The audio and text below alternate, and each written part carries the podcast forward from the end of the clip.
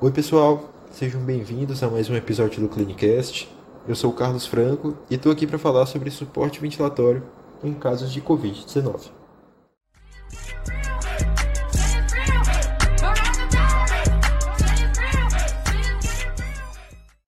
O tema de suporte ventilatório foi um dos que mais ficou em alta em meio à pandemia. Isso tem um porquê. É porque o manejo das complicações respiratórias da doença, com certeza, é um dos principais pilares que tornaram a Covid-19 esse grande problema de saúde pública, já que são essas complicações respiratórias que majoritariamente indicam a internação do paciente. E o cenário é de que a prevalência de hipoxemia em pacientes com Covid-19 seja de 20%, segundo dados do Surviving Sepsis Campaign. É um documento elaborado pela Society of Critical Care Medicine já respaldada por elaborar o documento que guia o tratamento e o manejo de pacientes com sepse e choque séptico, em geral. No caso, no momento em que estamos, essa sociedade se propôs a elaborar um documento que guia o tratamento e o manejo de pacientes críticos com Covid-19. E esse documento traz análise de diferentes séries de casos, claro, esses dados variam, mas aproximadamente 15% dos pacientes respondem bem a medidas não invasivas, como o catéter nasal de oxigênio, e aproximadamente 5% dos pacientes necessitam de ventilação invasiva. E antes de explicar o que todos esses números querem dizer, dá para ter uma noção do tamanho do problema, né? Porque se uma doença com infectividade tão alta necessita de tratamento hospitalar para uma parcela tão considerável da população, fica nítido o porquê da necessidade de leitos de UTI e equipamentos, como os ventiladores. E é exatamente sobre eles que eu gostaria de debater bastante no episódio de hoje. Vamos entender um pouco da evolução do doente. Quando o paciente é sintomático e quando ele apresenta um quadro sugestivo de acometimento pulmonar fraco, esse quadro se inicia por volta de sete dias após as primeiras manifestações. Esse quadro geralmente é caracterizado por febre, tosse persistente, taquipneia e dispneia. A questão é, a partir do momento em que há dispneia, principalmente naqueles pacientes daquele grupo de 5% que evolui com necessidade de ventilação invasiva, a doença evolui muito rapidamente para a síndrome do desconforto respiratório agudo, que é caracterizada por edema pulmonar inflamatório de origem não cardiogênica e hipoxemia grave. Então, sim, talvez nós tenhamos que abordar o paciente com a maior antecedência que nós pudermos, como profissionais e estudantes de saúde, mas não é uma questão que depende só da gente, é uma questão que é característica da doença. A evolução naqueles pacientes que evoluem de fato de pior forma é muito rápida, aproximadamente dois dias e meio entre o aparecimento da dispneia e a necessidade de ventilação invasiva. Então vamos lá. O suporte ventilatório ao paciente começa no momento em que ele apresenta os sintomas respiratórios agudos, com atenção, claro, aos sinais de gravidade. Então, taquipneia maior que 24 incursões por minuto, alteração neurológica, acometimento pulmonar visível ao exame de imagem maior que 50%, que é não só um sinal de gravidade, como também um fator prognóstico. Quando o acometimento pulmonar é maior que 50%, o prognóstico é pior. E claro, a gente não pode deixar de falar da saturação periférica de oxigênio, menor que 93%. O Surviving Sepsis Campaign fala de intervenção com oxigenoterapia quando a saturação for menor que 90%. A diretriz do Ministério da Saúde fala que a abordagem com oxigenoterapia já deve começar quando a saturação for menor que 93%. Então, essa oxigenoterapia vai se iniciar de forma que ela seja feita com baixo fluxo, até 5 litros por minuto. E o objetivo é manter a saturação entre 93% e 96%. Então você começa a oxigenoterapia com baixo fluxo e o paciente continua refratário. O paciente não responde bem, a oxigenação dele não aumenta. E já seria o caso de você aumentar o fluxo do catéter nasal para valores maiores que 5 litros por minuto. Ou então o paciente evolui de forma pior e aumenta a frequência respiratória, uma frequência respiratória maior que 28 incursões por minuto, ou ao exame de gasometria arterial, você constata que a pressão arterial de CO2 é maior que 50 milímetros de mercúrio, ou que o pH sanguíneo é menor que 7,25. Todos esses dados que eu acabei de falar tanto uma necessidade de alto fluxo quanto aumento da frequência respiratória, aumento da pressão arterial de CO2 e diminuição do pH são indicações para IOT. E por que não, depois do catéter nasal de oxigênio, passar para uma medida menos invasiva, como por exemplo a VNI? A VNI se mostrou ineficaz no aumento da saturação de oxigênio nos pacientes com Covid. E aumentar o fluxo do cateter nasal também não é interessante, porque no momento em que você passa dos 5 litros por minuto, você acaba aumentando o número, a quantidade de aerossóis no ambiente. Você pode estar contaminando tanto profissionais de saúde que estão cuidando daquele paciente, quanto pacientes que estão nos leitos de internação para Covid, mas ainda não tiveram o diagnóstico confirmado. Então, você parte para a intubação orotraqueal, que permite uma ventilação mecânica protetora. Sim, protetora. É bastante importante destacar essa palavra, porque uma ventilação mecânica mal regulada pode agravar o quadro do paciente.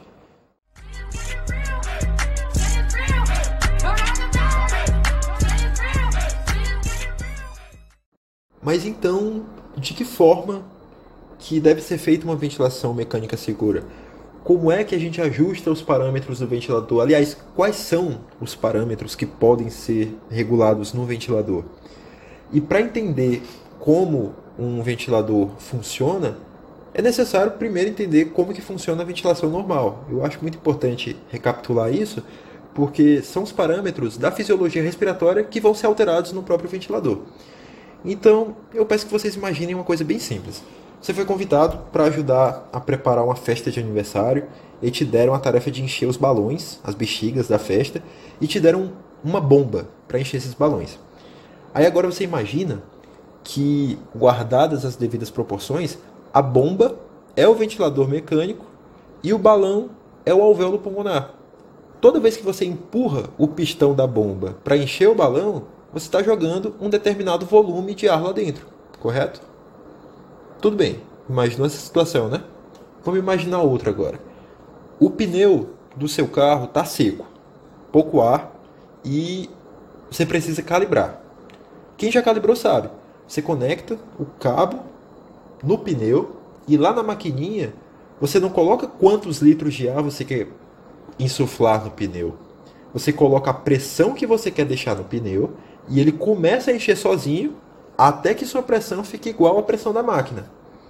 Pois bem, esses dois exemplos foram para ilustrar o primeiro parâmetro da ventilação mecânica, que é o modo ventilatório. Você pode escolher entre os modos ventilatórios para serem utilizados. Pode escolher o volume controlado, em que você determina o volume de ar que você quer oferecer para o paciente a cada minuto, e a pressão é calculada sozinha pela máquina. Ou então, você pode escolher o modo de pressão controlada, em que você determina a pressão a qual você quer que o pulmão esteja submetido e a máquina calcula sozinha quantos litros de ar ela precisa oferecer para alcançar aquela pressão que você determinou. Importante dizer que os dois modos ventilatórios são igualmente eficazes em combater insuficiência respiratória, fica a critério do médico, embora o modo volume controlado seja mais comumente utilizado. Então, o segundo parâmetro está muito relacionado ao primeiro. O segundo parâmetro que eu vou destacar aqui é o volume corrente. No caso da síndrome de desconforto respiratório agudo, o ideal é um volume baixo. O volume corrente deve ser baixo. Então, no primeiro parâmetro, você escolheu: vou trabalhar com um volume controlado. Então, você precisa decidir qual volume você precisa oferecer para aquele paciente. E alguns podem pensar: não seria melhor oferecer um volume grande para a saturação aumentar logo? A resposta é não. E por que não? É que existe uma propriedade da fisiologia pulmonar, a complacência, que mede a propriedade elástica do sistema pulmonar. Então pense naquele primeiro exemplo. Se você usa a bomba para encher o balão, a bexiga, você nota que a parede do balão estica, mas isso tem um limite, óbvio. Se você ultrapassar esse limite no balão, ele vai estourar. Se você ultrapassar esse limite no alvéolo, você vai provocar uma lesão, chamada de lesão pulmonar induzida por ventilação. Então, se nós estivéssemos aqui falando de um pulmão saudável, estaríamos falando sim de uma complacência maior, que talvez suportasse um volume corrente maior. Mas no caso do paciente com síndrome do desconforto respiratório agudo, por complicação da Covid, a gente está falando de uma quantidade variável de colapso pulmonar. Então, quanto maior o colapso pulmonar, menor a quantidade de pulmão funcionante e, consequentemente, menor a complacência total. É por isso que o volume corrente deve ser baixo. Ele deve ser um volume corrente normalizado para a quantidade de pulmão funcionante. Assim, a pressão exercida no alvéolo vai ser ideal para respeitar os limites da complacência. Essa pressão exercida pelo volume normalizado é que nós chamamos de pressão de distensão. A pressão de distensão é o terceiro parâmetro que eu abordo aqui. Ela também pode ser alterada no ventilador e a prioridade é deixá-la abaixo dos 15 milímetros de mercúrio, justamente para que não haja uma lesão pulmonar induzida por ventilação. Outro parâmetro muito importante, a frequência respiratória. Esse realmente é um dos parâmetros mais importantes. Porque quando você define a frequência respiratória, você define o tempo de cada ciclo respiratório. Um exemplo bem básico: se a frequência respiratória é de 10 incursões por minuto, cada ciclo respiratório dura 6 segundos ao total. Você define também na máquina a proporção entre o tempo de inspiração e o tempo de expiração. Geralmente é uma proporção de 1 para 3 uma parte do ciclo respiratório voltada para o, a inspiração e três partes voltadas para a expiração. O ideal é manter a frequência respiratória em torno de 20 a 35 incursões por minuto, avaliando, óbvio, o quadro clínico e observando os parâmetros da gasometria arterial com a pressão arterial de CO2. Claro que você só avalia a frequência respiratória que você deve submeter o paciente de acordo com esses parâmetros clínicos e laboratoriais. Outro parâmetro muito encontrado em textos médicos, muito encontrado em literatura sobre TI e extremamente importante na fisiologia pulmonar é a PIP, a pressão expiratória final positiva. Pensa que você precisa encher um balão, agora usando o seu fôlego mesmo. Você inspira, enche o balão até ficar sem fôlego. Nesse momento você vai precisar inspirar de novo, já que seu fôlego acabou. E aí quando você se afasta do balão, ele perde um pouco de ar e fica um pouco murcho. A questão é que ficou um ar residual lá dentro da última vez que você encheu esse balão. Então, na próxima vez que você assoprar para encher, você vai precisar de menos esforço.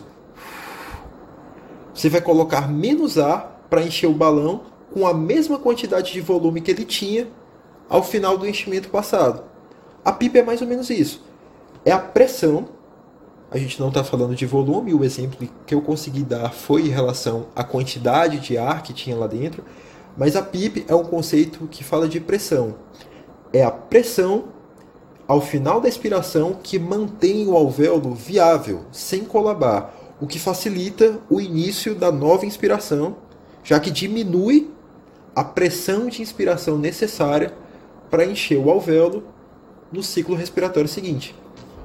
E a orientação é que, nos casos de síndrome do desconforto respiratório agudo, a PIP seja a menor necessária para manter a saturação periférica de oxigênio no alvo e o ajuste é feito seguindo uma tabela de PIP relacionada a FiO2 e o parâmetro inicial é iniciar a PIP com 10 centímetros de água e a FiO2, a fração inspirada de oxigênio, com 60%.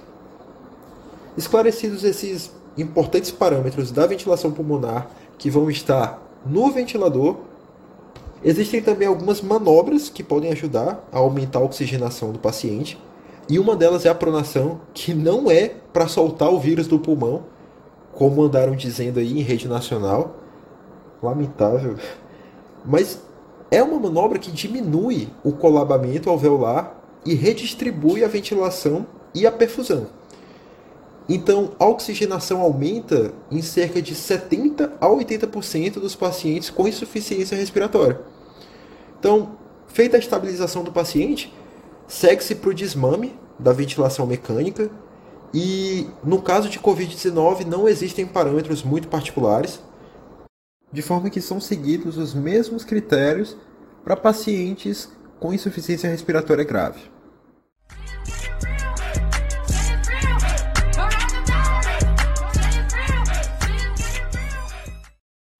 Essas são as principais recomendações em relação a suporte ventilatório para pacientes com Covid-19, com base no Surviving Sepsis Campaign e nas diretrizes do Ministério da Saúde.